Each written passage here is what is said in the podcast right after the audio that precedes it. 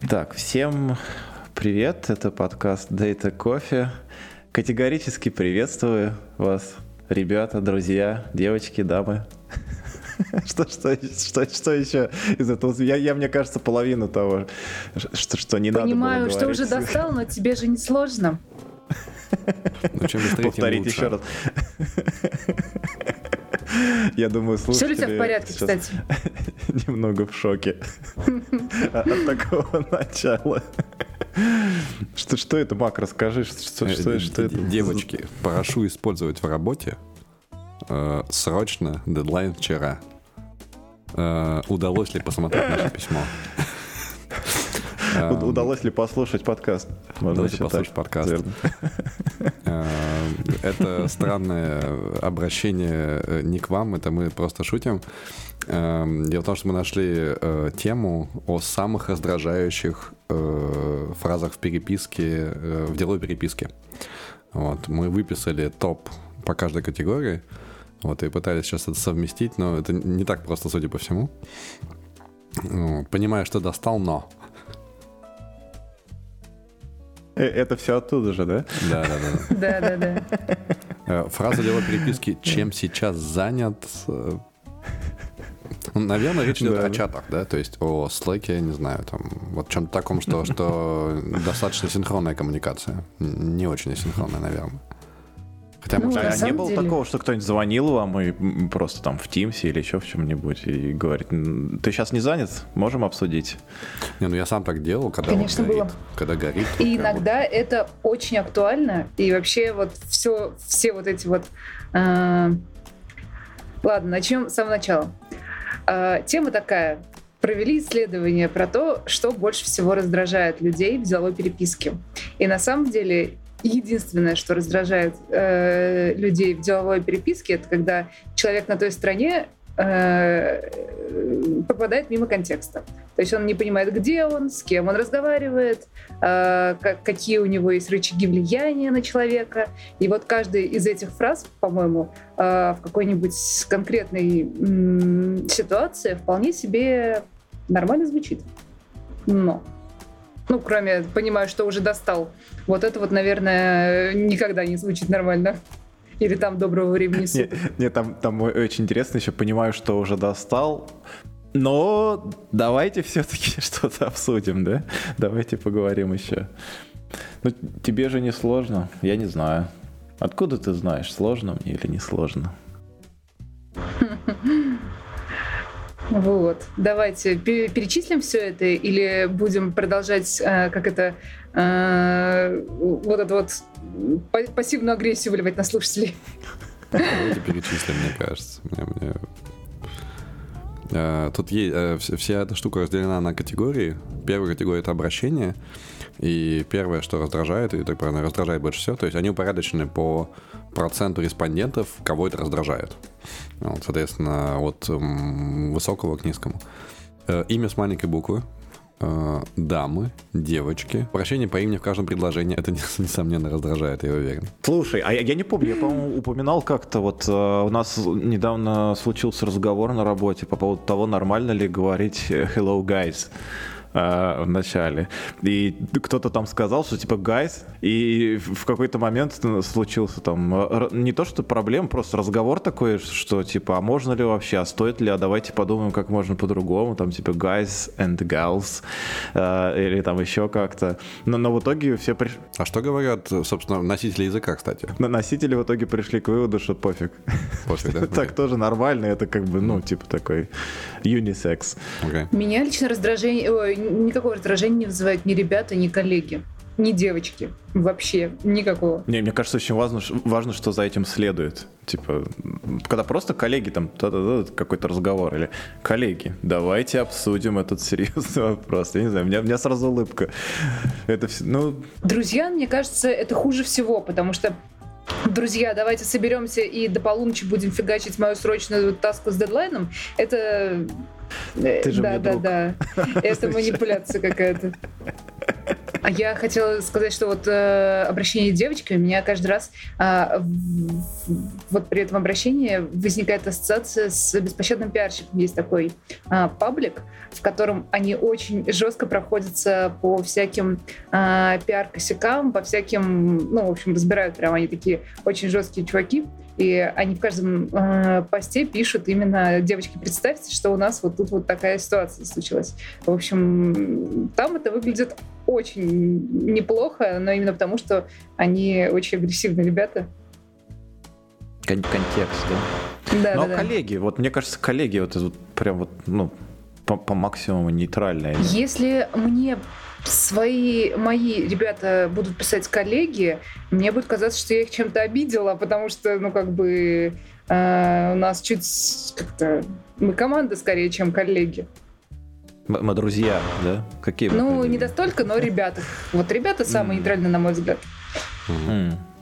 Коллеги это с какими-то м, внешними заказчиками, там, не знаю, с отделом маркетинга, с бухгалтерией, вот с кем-то таким можно и коллеги. Короче, пытаюсь вспомнить, что, что, что я Да. последнего писал. Мне Да. кажется, я стараюсь в основном писать типа all как обращение. Hi, all. Channel, просто пишешь channel, и, и вот тебе и обращение. У нас, если как по какие-то на, на весь чат или там на часть чата, я обычно пишу либо Dear All, либо Dear Team. Такое. Ну, получается, коллеги, кстати. Ну да, да. Ну, короче, Давайте да, перейдем к очень второму блоку. контекста Мгм. Застоялись. Второй блок — это приветствие. Э, Категорически приветствую. И доброго времени суток — это, ну, какие-то, э, не знаю, штампы из конца 90-х. Какие-то совершенно неуместные фразы в любом А, случае. а удобно, кстати, мне кажется, когда в разных часовых поясах. Ну, типа, ты же не знаешь. Или можешь не знать, в каком именно часовом поясе человек Вот работает. А Изначально оттуда-то оно и шло, это обращение. Но оно настолько навязло в зубах, что это И- уже есть дурной какая-то тон нег- давно. негативная, да, коннотация? Хм, интересно. Вот тут написано «Здравствуйте». Сообщение состоит из этого слова. Чем сейчас занят, мне кажется, вот оно вторым стоит по э, как бы с- в топе самых неприятных приветствий. Но на самом деле я вполне могу обратиться там, к своему разработчику, чем ты сейчас занят. Вот есть срочная задача, ну, чтобы соизмерить приоритет. Вот чем ты сейчас занят, Мгм. можно ли тебя от этого оторвать, чтобы тебя кинуть на срочную задачу? Ну, то есть... У меня, я, я- мне кажется, ну, наверное, это нормально должно быть, но я вот сейчас слушаю, когда ты это говоришь, чем ты сейчас занят, и мне кажется, что э, я бы мог, ну, в какой-то, может, неправильно неправильной ситуации посчитать, что вопрос как бы с подтекстом, что ты, наверное, ничем не занят. Вот, вот и- ну, в какой-то ситуации можно было бы такое сочетать, мне кажется. Если просто эту фразу кинуть, то да. А если написать, чем ты сейчас занят, тут вот пришел срочный аналитик, у него Ну все да, да, горит, да. и это насколько тебя удобно отвлечь от этого. Да, да, я соглашусь. Но, но вот это здравствуйте, это, это мне кажется, это, это Сообщение состоит всех- только из этого слова.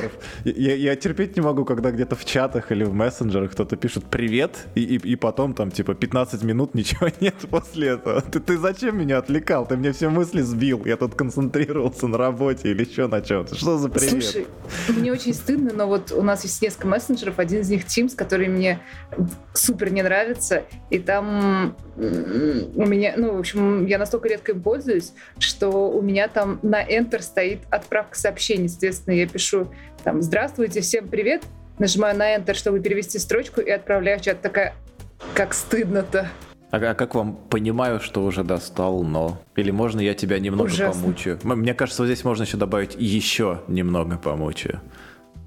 Да, можно я тебя еще немного помучаю? Ну, это такое прибеднение, что ли. Ну Да. Следующий блок Тоже- идет постановка задачи.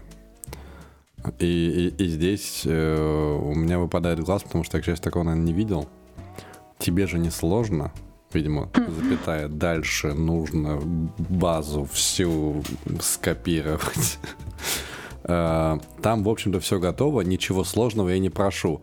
Но тут вот уже прям пассивная агрессия, то есть как бы... Да, да, да, да.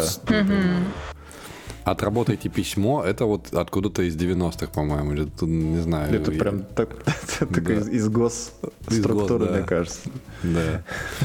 А, Это несложная задача для таких профессионалов, как вы. Ну, это тоже такая манипуляция некрасивая, прям очень прозрачная, тонкая. Семь Ну, в смысле, не красных линий, тонкая. две прозрачные. Вот это вот оно. Надо сделать. Надо сделать.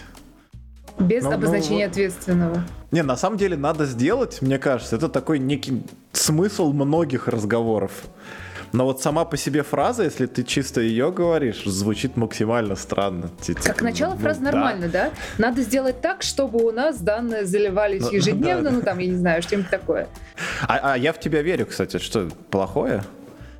Есть тут что-то? Вот я вот сейчас задумался, мне кажется, вроде Мне кажется, это ничего. может быть обесцениванием скиллов.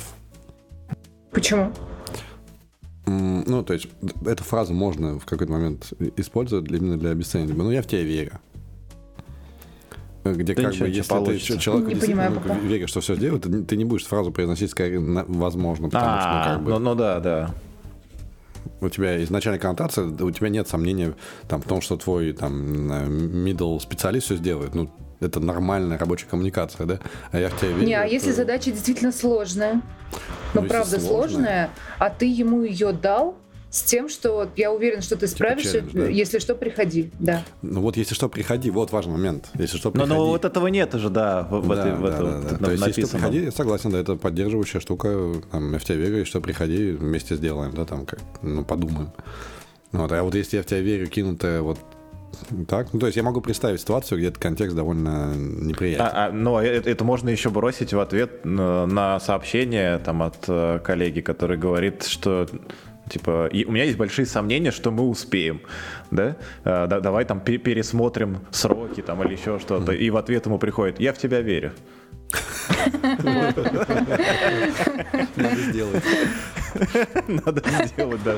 Это же не сложно- не Убедительно. сложная задача для таких профессионалов, как вы. Убедительно прошу принять к исполнению. Вот это, мне кажется, из той же Гасухи, которая была ранее. Отработайте письмо. Просьба плюс глагол. Просьба ответить, просьба выполнить. Это когда идет действительно сначала, ну, короче, такой монолит из супер неподходящих друг к другу слов. Ну, вообще нечитаемое, э, то, как мы не говорим в нормальном, в нормальном состоянии духа, не знаю. Есть задачка, не знаю, сама по себе одна отдельная фраза, но все равно она не, не особо, мне кажется, негативная. Но Она просто уже в конце топ идет. Ну да, да. Ну, ну, как бы я ее вообще даже не включал бы в топ, наверное. Ну, как бы, ну да, есть задачка. Согласованно с руководством здесь есть такое, и в скобочках, при постановке спорной задачи. Но это, конечно, уже такое, это, это попахивает Давление. манипуляциями между Да. да, давление, Давление, между да. командами. Вы не хотели это делать, но мы пошли к вашему руководству, и вам придется. Но это как бы уже открытая, У- у- у нас открытая есть дедлайн. агрессия. А вот что не так в последней фразе? Можно, пожалуйста? А, понятно, что ее лучше переформулировать. Не могли бы вы, пожалуйста, сделать это? Но, а- но что значит можно, пожалуйста? Можно? Наверное, наверное, в конце следует, можно, пожалуйста, уже наконец, как можно скорее. Договорились. Ну, разве что так. Там троеточие в конце идет, ты прав. Так, переходим к четвертому. Постановка дедлайна. Надеюсь, у вас всех выключен звук и сообщение вас не разбудило. Но текст нужен до 9 утра. Неплохо. Ну, дальше есть такие фразы, как «срочно», «дедлайн вчера». Ну, они, ну, когда бывает срочно, бывает дедлайн вчера, как бы, ну, да, такое Нет, бывает. дедлайн вчера — это если ты недельно заставил задачу и пришел через один день после того, как она уже была выполнена. А если ты поставил задачу и сказал дедлайн вчера, то, Не, как ну, бы, ну, извините. Нет, я, я могу представить, что такая штука, типа, нам срочно нужно сделать дедлайн реально, ну, там, вчера. Я поставил вчера в кавычки, да, и, типа, все решаем так. Такое может быть, я Ну, могу да. Ну, ASAP чем, чем плохо? Погоди, погоди, а это не срочно как-нибудь потом. А, ну вот я, я не могу сказать про вторую фразу, да просто это не срочно, которая приходит ночью. Я, я могу сказать, что я сам грешил подобным. Я тоже то, так есть, делаю. Ну просто иногда бывает, что-то находишь, Идея. например, вечером, когда, когда уже закончился там рабочий день, но, но ты просто боишься потерять э, эту мысль там или свои находки и отправляю. Я причем всегда самым большим шрифтом пишу в начале сообщения там not urgent, типа не срочно. Но иногда все равно кого-то до кого-то доходит это сообщение сразу, и кто-то начинает отвечать. Наверное, это плохо. А, а, а вот это вот, чем, чем быстрее, э, тем лучше. Это, мне кажется, то же самое, что дедлайн вчера, да? Ну, как бы, да. Ну, по, по сути, это свои. Может быть, менее, ну, менее как-то резко. Ну, менее, да. Типа, ну, ну, мы терпим пока, мы можем еще позволить себе там сразу это не делать, но, но нужно побыстрее. Что, вот кофеек допить и вперед. Да. И последний пятый блок — это напоминание. Ну чё? Ну чё, да. Ну чё там, ну чё там, чё там? WhatsApp. Ну, не знаю, в своей команде, мне кажется, мы вполне можем друг другу такое написать. Ну, это зависит от Но это должны быть какие-то достаточно близкие коллеги, с которыми ты можешь позволить себе некоторую фамильярность. Ну, и с которым ты, наверное, сейчас работаешь над задачей, и где вы там говорите, вот сейчас я а сейчас ты закоммитишь, да, потому да. что такое, да, такой микро... Mm-hmm. Ну да, да, соглашусь. Все ли у тебя в порядке? Намек на неотвеченное письмо. Намек а на неотвеченное намек... письмо, это очень странно. А если намек не понят? Надо еще раз? Все, все в порядке. Да, я только что покушал. Было вкусно. Не знаю, да, что. Да, что... спасибо. Все, все хорошо. Спасибо, что спросил. А последнее меня на самом деле удивляет. Очень ждем вашего ответа по вопросу такому-то. Но если действительно сидят и ждут люди, вот как, как им это сформулировать, чтобы ты наконец-таки ну, поднял приоритет но, этого но, вопроса? Но мне кажется, это такой, ну, как бы э, относительно правильный, что ли, способ напомнить о, о чем-то важном. То есть, то есть ты же не говоришь там, ну чё, как-то там было ли у вас время? Там ну да мне кажется это прям прям нормальное напоминание о себе. Это забавно мы я тут а, когда в позапрошлом году покупал покупал квартиру а покупал я ее у своих знакомых а, а она была под ипотекой. Соответственно, надо было там вот с банком, в котором ипотека, а, ну, что-то там, какие-то документы, бумажки, а банк, не буду называть этот банк, а, ну, крайне неторопливый. И мы там месяц ждали, две недели. В итоге примерно пять месяцев ушло на вот только общение с этим банком. Так вот, нам подсказали, что если вы пишете в, те, э, вернее, в шапке письма, в теме письма срочно, они отвечают срочно. И мы так и делали. Потому, ну, в конце, когда поняли это, и они действительно отвечают срочно. То есть иногда это не хамство, а единственный способ добиться ответа количество восклицательных знаков после срочно можно срочность регулировать. да? В очереди каким будет, да? Интересно, интересно. Ну да, да, бывают ситуации, что, что такое сказать, аккуратное, да, kindly reminder не работает, и надо людей прям попинать. Я удивлен, что это не улетает в спам. То есть я, я боялся писать слово «срочно», почти будучи уверен, что он в спам полетит. Ну, знаешь, это было уже третье письмо, на которое на первые два не ответили. Соответственно, нам было все равно, возможно, первые два в спаме лежат, потому что бессрочно. Угу. Можно еще это не спам, а реальную возможность заработать. Потом, когда вы закончите оформление моих документов. Между прочим, действительно, да. Ну да, да. Перейдем на другой, к следующей теме. Давайте к новостям. А, да. К новостям. К новостям. А давайте я начну с новости, а, про которую а, Мак написал, кажется, что а, вы, наверное, лучше знаете, что это такое, а, про Мария ДБ. Сейчас я открою конкретно новость. тут ошибся, по крайней мере, в отношении меня. Э, ну, я немножечко знаю про то. Ну, давайте я вам немножечко расскажу, что, в чем разница между Марией ДБ и MySQL. Вы, наверное, знаете, но, может быть, кто-то из слушателей не знает. Короче, в чем была история? У э, основателя MySQL, я тут могу немножечко ошибаться, там он основатель, сооснователь, там, не знаю, главный разработчик, э, была дочь Мю, в честь которой он назвал MySQL. А, дальше я точно знала эту историю, но сейчас уже забыла. Но, по-моему, MySQL в какой-то момент купил Oracle. А потом Oracle а, поменял а, как это, правила лицензирования Куда именно он поменял, я вот сейчас вот не воспроизведу. Но суть в том, что этот ведущий разработчик, основатель, сооснователь сказал, что что-то меня это не устраивает, и сделал м- вторую базу данных. Как, как вы догадываетесь, вторую дочь звали Мария. Соответственно, э, э, СУБД называется Мария ДБ. И Дата вот до кофе версии... познавательный. Версия 11.00, собственно, про которую новость. А, первая которая расходится в My, с MySQL. Они все предыдущие версии э, делали обратно совмест... обратную совместимость с MySQL, чтобы можно было вот просто скопипастить все это и э, использовать только ну, там, MariaDB вместо MySQL. Для пользователей, я вот, честно говоря, знаю только единственное различие, что там, там таймстемп не в секундах, а в миллисекундах, то есть там еще три нолька в конце. А, и вот это вот как бы единственное отличие, которое я знаю. Ну и, конечно, система лицензирования, там она типа полностью свободная.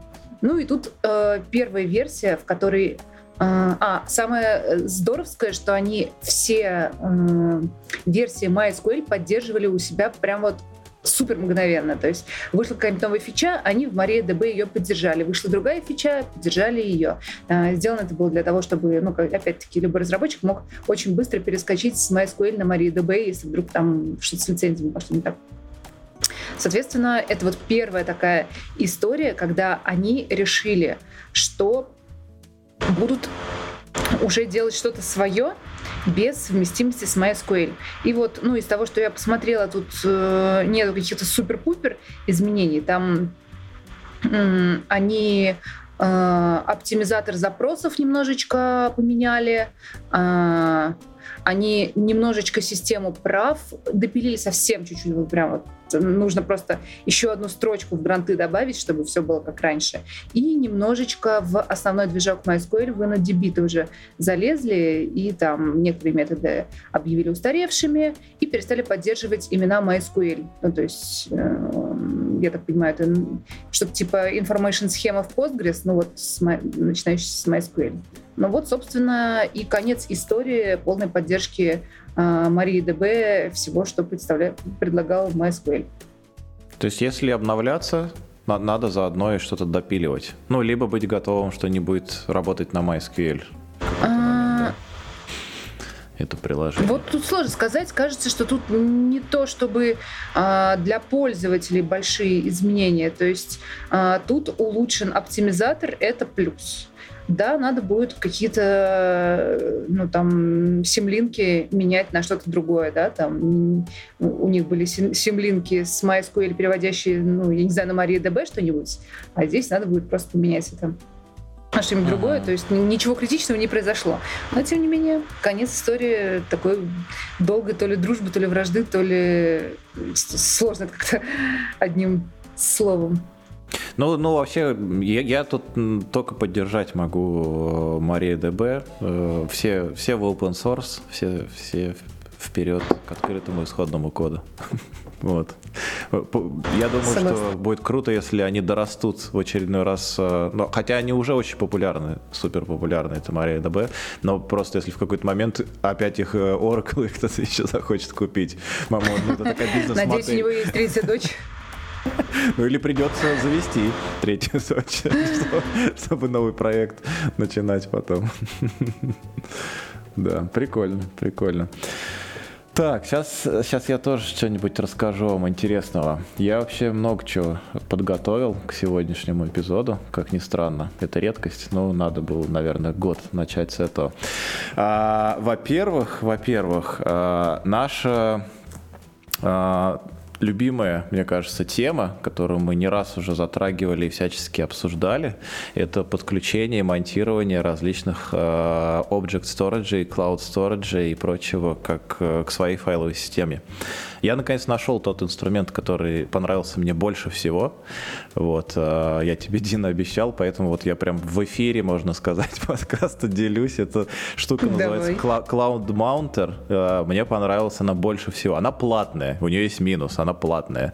Но, но она мне понравилась больше всего, что я видел. Она поддерживает и Amazon S3, и Minayo, и все open source э, бэкэнды, Google Drive, там, ну, очень много всего, FTP, там WebDAV и прочее.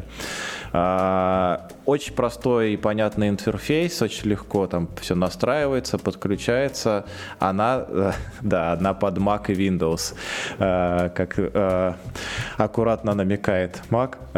Под Linux версии этого инструмента нет. Ну, собственно, что, что, что могу сказать? Под Linux командная строка есть. Зачем какая-то специальная какая-то специальная штука?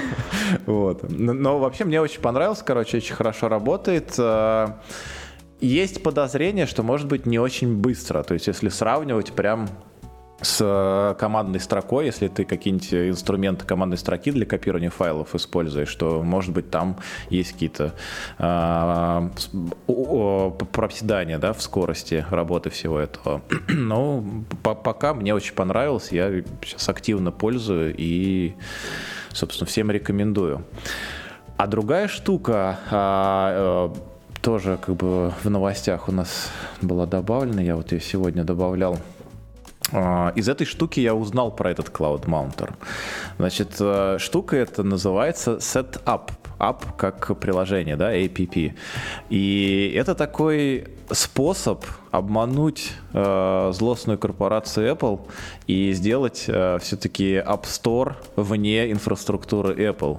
То есть Setup это вот прям настоящий магазин приложений, но единственное, что это не магазин, где ты покупаешь каждое приложение отдельно, а это такая штука, этот набор различного, очень разнообразного софта по подписке ежемесячной в 10 долларов.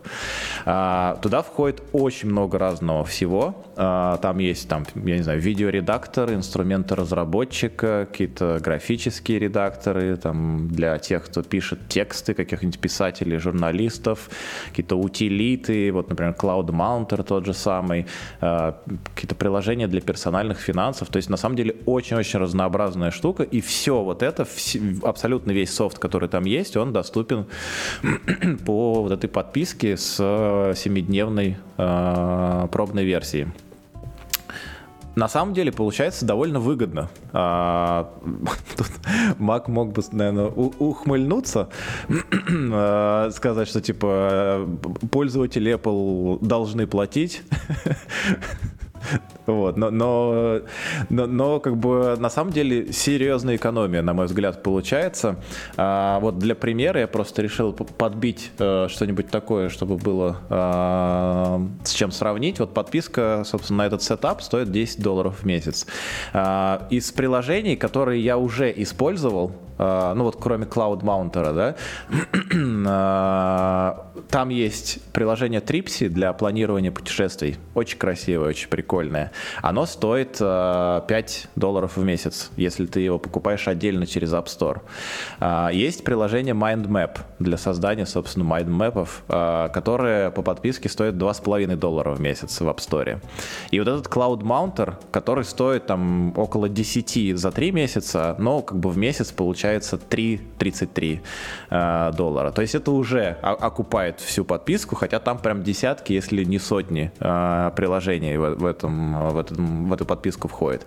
Кроме того, есть еще и другие вещи, которые, например, в, обычном, в обычной жизни распространяются э, как lifetime license, то есть ты покупаешь один раз там и на всю жизнь, там они включены в подписку, и ты можешь ими пользоваться, собственно, пока у тебя есть подписка. Например, недавно вот э, я начал использовать Table Plus, такое приложение, мне очень понравилось. Это такой типа Debeaver, но, значит, не, на Java, не, на JDK, а вот такой нативный для macOS э, инструмент для того, чтобы ходить по разным базам. Очень удобно организовано, там можно хранить разные сниппеты SQL и прочее. Ну, короче, я пока вот э, хочу, конечно, посмотреть, насколько дальше это все будет, насколько там, может, они что-то новое будут добавлять, но пока выглядит так, что мне прям очень нравится за такие деньги так, такой набор софта. А как он работает? Ну, какие у него отношения с App Store? Никаких абсолютно. То, то есть э, ты идешь на веб-сайт. Ну, в отличие от iOS, э, на Mac OS можно софт ставить не только из магазина. Вот за счет этого все это и работает. То есть ты идешь на веб-сайт, скачиваешь утилиту, которая устанавливает тебе как бы отдельное приложение именно со списком, с каталогом этого софта, и дальше внутри него нажимаешь кнопочку Install, оно там устанавливает, и у тебя появляется приложение, причем эти приложения, ну, у них, соответственно, там какие-то а, договорные отношения с э, вот этим этим Setapp ом, то есть ты когда заходишь, например, в просмотр лицензии внутри приложения, он тебе прям пишет, ваша лицензия там управляется приложением Setapp. Вот. А, то есть все-таки у них есть договоренность прямая да, с, да, да. с IP. Сто процентов, да, да. Вот, но мне очень понравилась эта штука, очень удобно. Мне кажется, ну, конечно, я очень рад, что она всего 10 долларов стоит, но за тот объем, который там есть, она могла бы вполне себе стоить и, там, я не знаю, 20 и 30, наверное. Но 10, мне кажется, не так бьет по карману, очень интересно и очень удобно. А там есть какие-то штуки типа Adobe приложений? Вот что-нибудь такое, что у кого уже есть своя подписка, которая уже стоит 10 долларов, по-моему, сколько там Adobe Creative стоит? Там, ну, именно сам Adobe, мне кажется, там отсутствует. То, то есть, ты, как я говорил, там есть разные приложения тоже для обработки видео, графики и прочего, но вот именно Adobe, там какой-нибудь Premiere или еще что-то, мне кажется, этого там нет. Я, я могу сейчас поискать в онлайн-режиме. Ну, вряд ли, потому что Adobe своя идея, там как монетизирует свои приложения, поэтому просто любопытно. Угу. По поводу того, что должны платить, не должны платить пользователи Mac, не знаю, хорошая идея, мне кажется. Такой вполне себе. Если софт качественный, почему нет? Вот. Я просто хотел сказать, что я э, пытался, когда второй, первый мой ноутбук рабочий, который лежит, я его использую только чтобы к определенным аккаунтам подключаться, потому что из-под Linux э, почему-то меня банят моя же фирма на некоторых айпишниках. Вот. Э, или там, когда я второй профиль открываю, там, например, в Chrome. Так вот, э, ну, как-то пытался жить под виндой, и первое, что хотелось узнать, как же там все-таки стоит приложение. И тогда было приятным, приятным, приятной находкой э, два э, пакетж-менеджера таких, называется Scoop и Chocolately. Они очень даже ничего. Прям мне очень понравилось, как они работают. Да, там есть свои нюансы, но нюансы такие же. То, что нужно там иногда руками добавить source на какой-то там, на непонятный репозиторий или еще что-то такое. Но все очень Linux стайл. Вот, и в этом плане мне прям реально понравилось. Вот я давно не работал под Windows, и в этом плане оказалось, да, все круто. Просто все, э, все, все больше кажется, что для тех, кто использует Windows в качестве машины и работает в IT, да, в качестве рабочей машины и работает в IT, да, оно все больше к линуксовой идее приближается, да, из WSL, и не только, да, потому что эти вещи именно для, для винды вот, сделаны. Ну, так что для Mac, мне кажется, отличная штука. Вот такая. Мне очень понравилось. Мне очень понравилось. Я, я, я прям доволен максимально. Причем есть возможность кучу всего перепробовать, перетестить. А, то, что просто платно или ну ты, ты же не будешь каждый раз там ходить, покупать что-то, если тебе не понравилось, идти там рефанд запрашивать, чтобы тебе вернули деньги, потому что этот софт тебе не подошел. В смысле? Ты же давно сидишь на маке. Конечно, будешь. Блин, я, я делал это, мне кажется, два раза в своей жизни всего. И я не помню, что там было. Я, я был очень обозлен. Там какой какой-то софт был, который вообще не работал. Ну, то есть я его купил, я начитался, посмотрел красивые картиночки в магазине, купил, скачал, а он не работает просто вообще. Не, не то, что там свои функции не выполняет, а даже не запускался. Вот э, пару раз такое было, я пошел ругаться и свои кровные денежки возвращать. Вот, так что, так что да, штука очень интересная. Вообще, у меня много новостей и, и про Mac, и про AWS. можем чем-то их это э, менять периодически на что-то другое. Давайте, давайте возьмем новость от нашего слушателя про то, что из Last Pass утекли э, резервные копии с данными пользователей. LastPass — это менеджер паролей облачный. Соответственно, что-то пошло не так. Данные утекли. Утекли адреса, e-mail, телефоны, IP-шечки и сохраненные в менеджере пароли незашифрованные имена сайтов и сохраненные в зашифрованном виде логины, пароли э, и всякие данные и примечания к этим штукам. Но, Такая ну, вот классная история. Не, новость, история на самом деле не очень классная, наверное, для тех, кто пользовался этим LastPass. Но Вообще нет. если я правильно помню, у них несколько раз уже происходили утечки за последние несколько лет. Ну, то есть, мне кажется, база пользовательская не такая уже большая в этом году должна была оставаться, в прошлом, точнее уже. А, но вообще это, это прям мне кажется, больно должно быть для, для команды, для компании, которая это все делала. Ну, то есть вы, вы делаете продукт, который... Основная цель, единственная, можно сказать, которого хранить быть секреты данных и быть безопасным, да. И, и просто утекает все. Причем о, о том, что утекало, я, я где-то читал, по-моему, это в канале кого там, э, Григория Бакунова, Бок, Бобука, наверное. Э, он упоминал, что об утечке, собственно, они писали там, ну, полгода или сколько-то назад, что они... В августе это, это было, об, да. Или в августе, да. Они обнаружили это, типа, объявили, но предупредили, что все хорошо, ничего не утекло, все под контролем.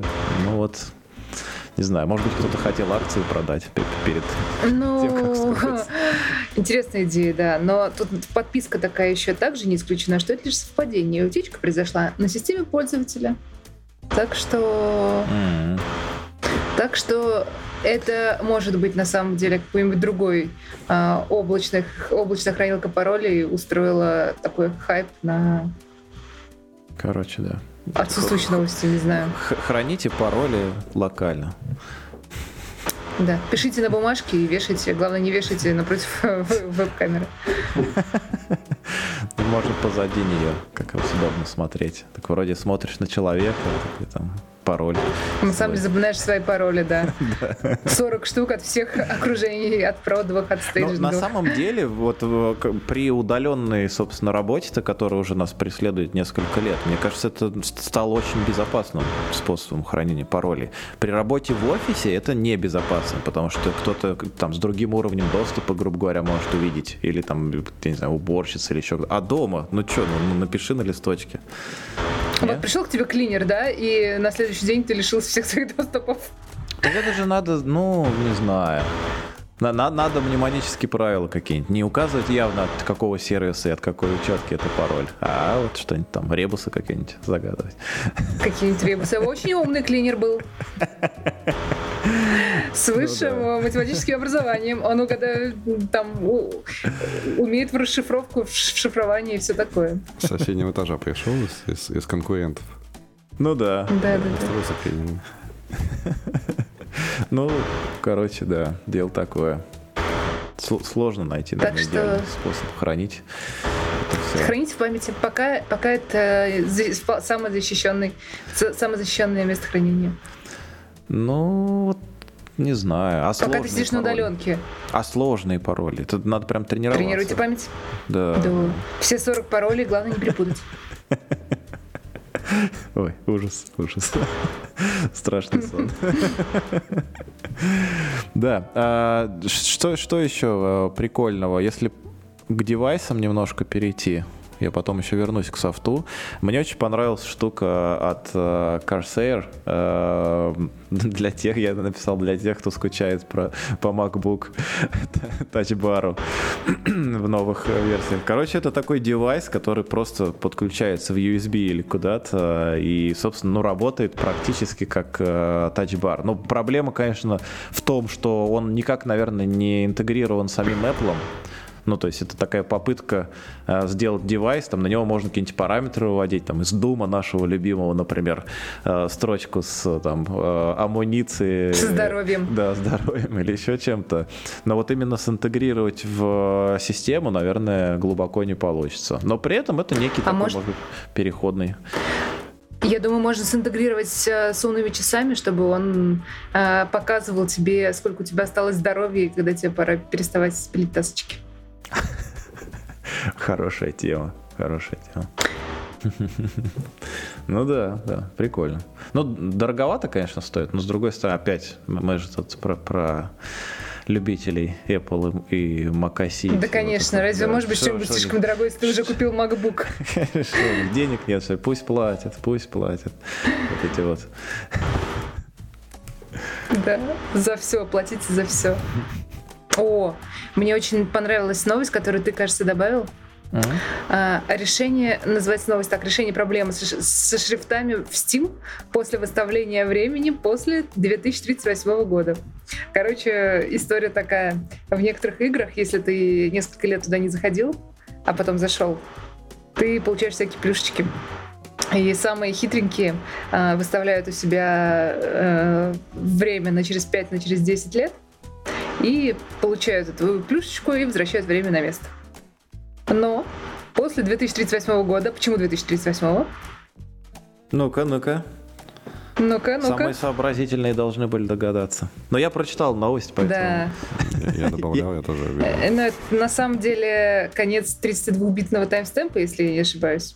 Соответственно, э, там что-то слетает.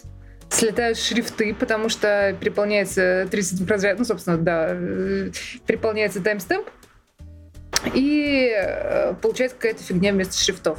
Так вот, ди, э, история не о том, что не надо читить, а о том, как победить вот эту вот э, проблему с шрифтами. Э, я на самом деле не читала код и что там за проблема будет, ну, в смысле, как она решается, потому что меня просто поразила сама, сам факт. Ты почитал уже, что надо сделать? Не, я, я увлекся статьей на Википедии, которая называется Year там 2038, вот это вот э, как аналог. Проблема 2038, да? Да, как аналог проблемы 2000. вот, и там про, про то, как кто-то уже натыкался на это, я не помню.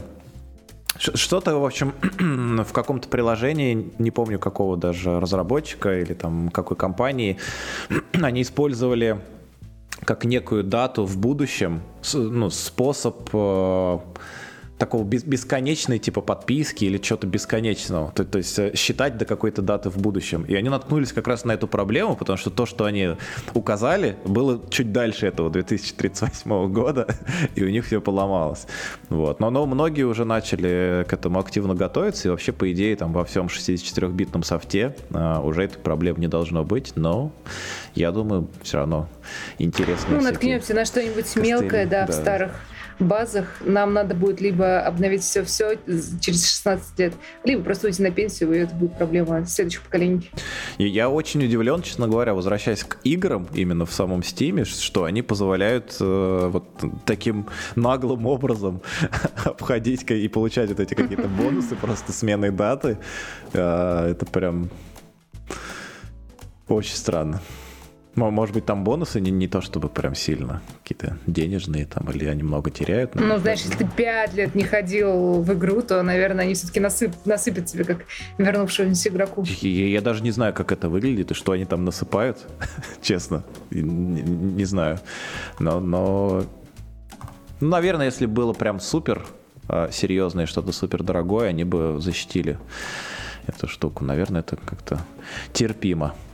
Что еще? Вернемся. А, ну давайте не про Mac и про Apple, а про AWS, другую компанию на букву A, начинающуюся. А, значит, э, я не помню даже, где я нашел это и как я это нашел, а, но суть в том, что AWS э, выпустила open source инструмент под названием Finch, и это, э, ну, если так в двух словах, нативная замена для докера э, в системах э, Mac, в системах macOS. А, то есть они собрали какие-то, какой-то набор Linux библиотек, включая контейнер D и еще что-то, и сделали такую штуку, которая умеет э, читать прям э, оригинальные, да, оригинал докер файлы, э, которые может работать с Compose какими-то приложениями из нескольких контейнеров, которые может билдить образы, которые может даже читать э, эти, ну, я так понимаю, либо докер файлы, либо описание образов с самого докер хаба, например, или из какого-то докер registry.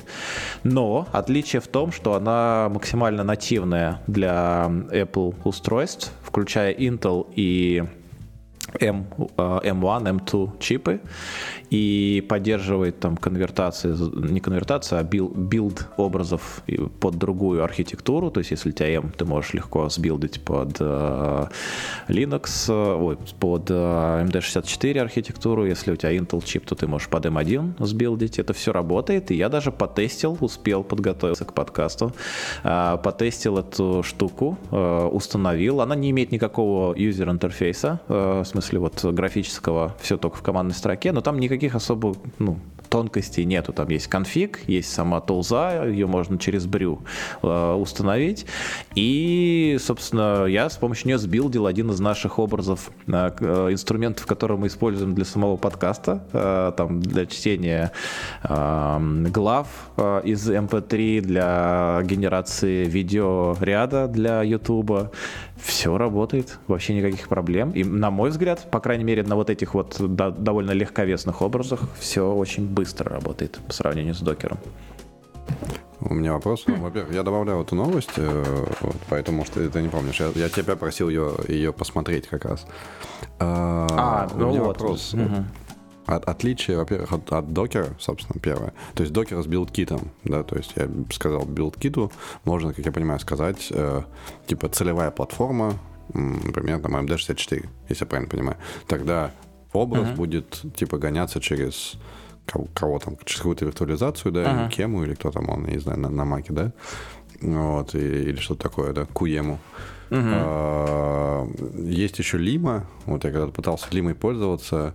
Есть ну вот это Лима, кстати, вот в этом финче как раз Лима в том числе используется.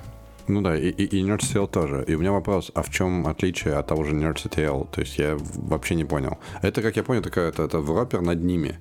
Да. Просто зачем он понадобился, я вот пока не догоняю. А, мне тут сложно сказать, потому что я не работал вот с этим NerdCTL, а, не работал с Limой, а, с Container немного работал. То, то есть э, это такая, действительно, судя по описанию, судя по тому, что написано у Амазона, то, что в GitHub репе у них, так как это open source tool, можно прям посмотреть, по почитать и изучить, что именно она э, делает и как устроена.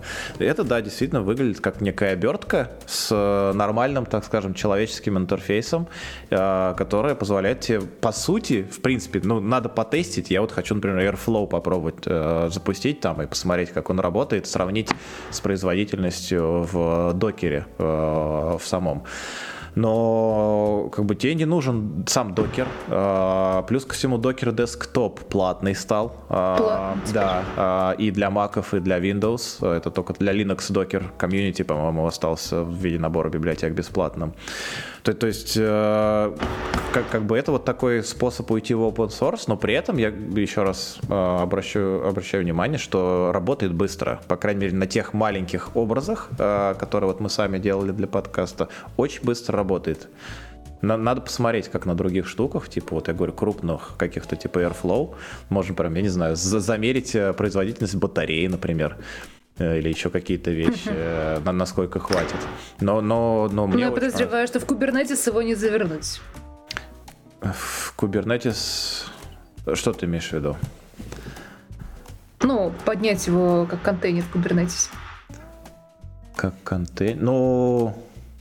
Ну, в Kubernetes ты же поднимаешь поды, э, поды как-то надо описать. Там, наверное, а. я, я просто мало с Kubernetes работал. Там, там можно какой-то софт э, в этом поде поднять. То есть ты, в принципе, можешь, наверное, этот финч внутри этого пода запустить.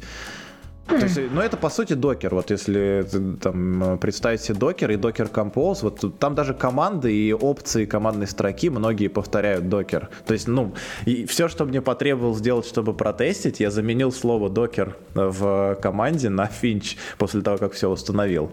И, и все летает, работает. Мне очень понравилась, очень хорошая штука хочу прям понаблюдать активно. Ну, минус есть, минус в том, что очень лимитировано только под uh, macOS. И, например, ну вот на работе, например, у нас мы не сможем этим пользоваться, потому что у нас есть куча Windows юзеров, куча Linux юзеров. Uh, ну, там есть какие-то купленные Docker Desktop подписки, но суть в том, что что это может быть альтернативой. Они, кстати, обещают, что выпустят и для Windows, может быть, для Linux тоже версии.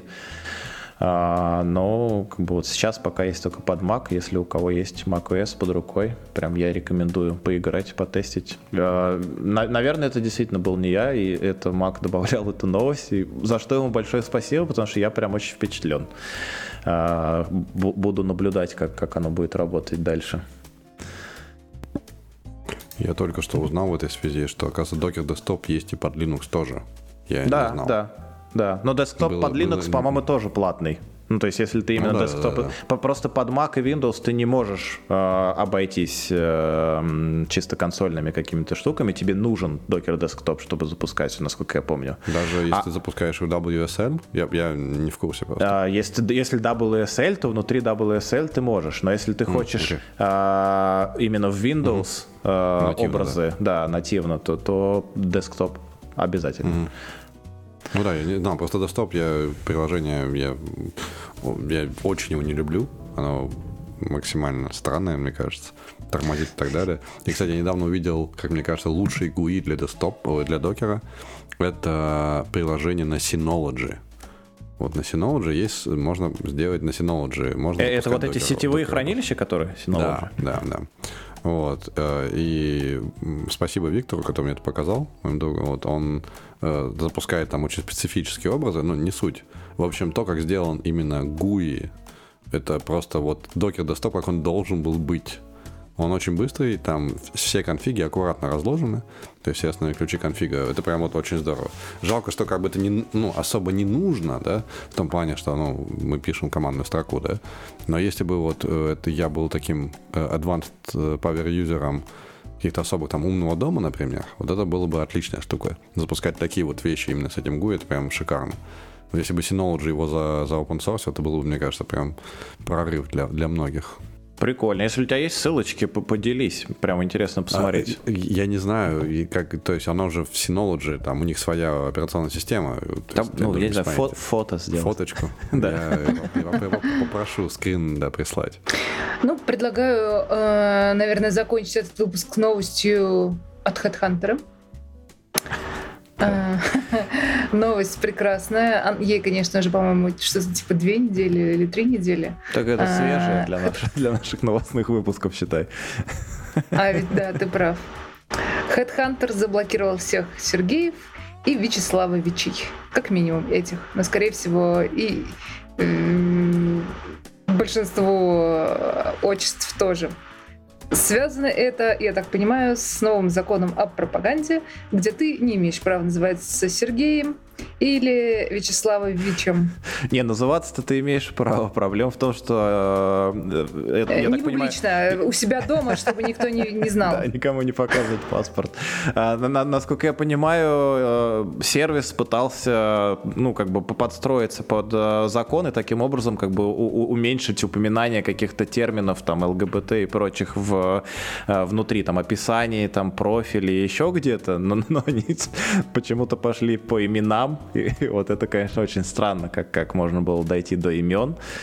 Не знаю, наверное, Видимо, они не стали много. делать различия. Но, может быть, в именах на самом деле этим. у кого-то тоже бывает очень странное. И вот они таким способом решили забанить. Мне кажется, HeadHunter просто решил себе сделать новостюшку где-нибудь. Э, ну, конечно, обидно за Сергеев. Э, надеюсь, ни, ни, ничья карьера не пострадала и там поиски новой работы э, за тот период, что пропал доступ или пропали там, заблокированы были учетки. Я так понимаю, они в итоге все разлочили и доступ всем вернули.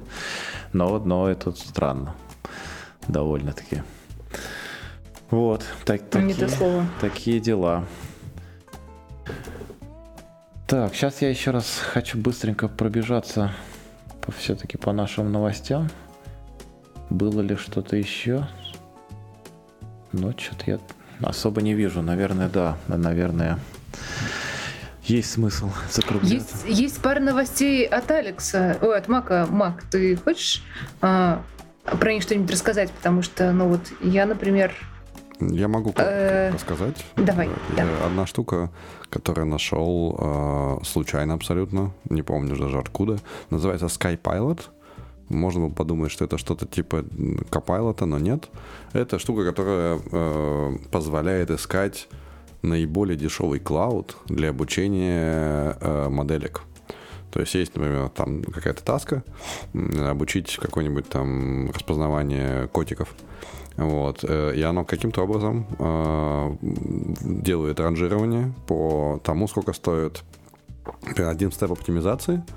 Вот, там сколько центов, например, да, или там долей цента, ранжирует их. И интересно, что я так понимаю, что иногда э, цены в разных регионах могут быть разными, и цены в разных клаудах в разных регионах могут быть разными. Да, и эта штука да, умеет сама переключаться. Вот, и там, ну, то есть, достаточно гибкая, судя по всему. То есть, там можно монтировать, э, во-первых, внешние клауды, чтобы сохранять чекпоинт моделек. То есть, мы можем сделать там какой-то шаг оптимизации, сделать чекпоинт, перепроверить, видимо, цену текущую, да, на, э, там, не знаю, на какие-нибудь э, GPU, да, вот, э, перенаправить, переложить на другую сторону и так далее. Вот, мне кажется, это очень крутая штука для тех, особенно, ну, вот кто заботится о, о бюджетировании, мне кажется, довольно прикольно. Для всех, Вот, короче. э, Ну, для всех, ну, опять кроме же, тех, кто работает не на Маке. Почему? Ну, потому что у этих денег куры не клюют. Да, да. Что, что? Я не услышал сейчас. Что денег много. Те, кто сидит на Маке, должен А, платить. ну да, да, да. Не, ну на Маке есть M1. На M1 можно считать, э, моделька обучать самому. Вот, это, это GPU позволяет, так что вперед. Купили, можно пользоваться. Вот, это, ну, мне показалась очень хорошая идея. Единственное, что синтаксис, вот, э, точнее, это YAML, вот такое описание таски, но синтаксис этого YAML очень странный порой. Там почему-то в некоторых командах, в некоторых блоках появляется слэш в начале. То есть там типа есть что-нибудь типа, не знаю, run, там format, не знаю, там mount, а дальше тебе slash и там что-нибудь. Вот, и, ну, в общем, довольно странно выглядит. Понятно, что это просто строка, ничего такого в этом криминального нет, но было очень неожиданно увидеть такую штуку. Я не знаю, буду пробовать или нет, как бы необходимости нет, есть свои сер- сервера, но там есть важный, важный момент. Э, Там можно добавлять э, э, свои дескрипторы серверов. То есть, если у вас есть свои да, серваки, и, мо- может быть, он автоматически умеет смотреть загруженность. Вот это довольно бывает полезная вещь. Понятно, что есть ML Flow, Kubeflow и так далее, которые это уже делают. Но м, чем, чем больше зоопарк именно такой, мне кажется, тем лучше. Слушай, а там именно Э, за- за- заточено все на модельки, да? да, на обучение моделей и вот по- под это. Это там, ну, нельзя О, это да. использовать для каких-то своих приложений, не связанных. Ну, то есть просто оценить косты там, как-то спрогнозировать что-то. Может, можно. Но я так понимаю, что ты направлен на то, что ты хочешь, например, говоришь там requirements, типа там хочу такую-то видюху, столько-то, столько-то штук, хочу столько-то памяти, столько-то гигов. Вот. И вот для этой конфигурации, да, посмотреть, сколько она будет стоить. Вот. э, Там, в часах, наверное, да. Ну, То есть, мне кажется, это все-таки направлено именно на ML задачи, а не на долгосрочное обслуживание сервиса. Мне так. Ага, ага, понял. Ну да, интересно. Оптимизация это всегда очень сложная, мне кажется, область такая, Ну да. и очень, очень приятно, когда появляются новые удобные э, инструменты, которые действительно помогают где-то сэкономить, где-то Ну, как минимум, это, мне кажется, первый шаг, это, мне кажется, очень здорово. Посмотрим, Да. вообще это работа на самом деле, я, может быть, все-таки дам этому шанс. А а еще одна штука, которую я тоже сегодня попробовал, а, точнее, ту штуку я не попробовал еще, пока, пока нечего а, обучать. Вот, другая штука — это релиз проекта Pulsar называется. Это ребята, которые подхватили остатки Атома. Был такой редактор Атом, потом был Атом Community, о котором я уже ничего не слышал. Вот, и они на остатках Atom Community сделали такой форк под MIT лицензией. Отличия от Атома я не увидел, э, если честно. Вот, я попользовался, ну, классно, быстро, все хорошо. Вот. Э, единственное, есть VS Code, как бы, зачем еще Atom, казалось бы, да. Вот, потому что у меня все-таки основной это там PyCharm или IntelliJ, вот, для всего остального VS Code. Вот, но штука работает быстро, мне кажется, найдет своих поклонников вполне, почему нет. Вот, может быть, для каких-то еще своеобразных, не знаю, чтобы Markdown исключительно, например, смотреть. Прикольно, вот. прикольно. А, а этот атом, он на Java?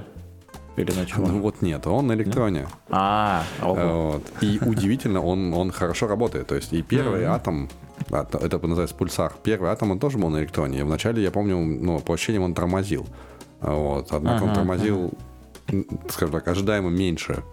Вот. Естественно, все, кто сидят на саблайме, смеются и похихикивают. Вот. Но для того, что сделано на электроне, мне кажется, довольно, довольно неплохо. Я, я недавно все-таки определился с тем, что мне нравится больше VS Code или PyCharm, и все-таки пока VS Code выигрывает а, между этих двух, а, потому что в VS Code есть плагин для JSON Crack, чтобы прям внутри него JSON красиво а, рендерить в блок схемы. Так, так что вот надо срочно PyCharm подтягивать это дело. Так, как, это как, да. как без этого-то? Я читаю Markdown исключительно в VS Code, потому что Markdown в PyCharm иногда тормозят. Тормозит рендеринг почему-то Markdown, я не знаю почему. А, а, ну, а там типа один это плагин. нам на, с, с, с, этому, тьфу, с этими претензиями нам кажется в два других подкаста. Да-да-да. Ну, я, я вот не знаю, как в PyCharm, там, если система плагинов, может что-то другое попробовать, потому что в VS Code есть плагины, которые тоже тормозят при рендеринге маркдаунов, а, но, но есть и те, которые хорошо. Ну, собственно, у меня, у меня, в Sublime есть нормальное все. А, нормальные пакеты, которые красиво все делают и даже поддерживают разный синтаксис там, для GitHub, например, специфический какой-то. Ну, короче, используйте Sublime, все будет хорошо. Вот. Так, такое вот у меня завершение. Будет. Это у вас деньги есть, и вы за него платите, наверное. Вот.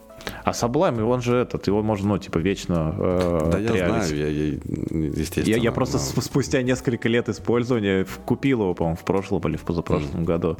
Э, все-таки я понял, что надо отдать э, должное разработчикам и все-таки распрощался со своими кровными заработанными. Но, но оно стоит того. Я, я прям очень доволен э, тем, что Sublime предоставляет. Они еще в последней версии, мажорной, там, четвертая, по-моему, э, выходила. Вот прям, ну, недавно, типа, год назад или около того. Они добавили рендеринг с помощью графического адаптера того. То есть там очень красивые шрифты, там все, все прям красиво все. За, за это его и любим. Вот. А, думаю, на этом можно закругляться на такой хорошей ноте. А, это был подкаст Data Coffee. С вами были не все, но многие из ваших а, постоянных ведущих. Алекс, Мак и Дина. А, Женя присоединится, я надеюсь, вернется а, в состав ведущих следующей, на следующей неделе. Услышимся через неделю. Пока-пока. Всем пока.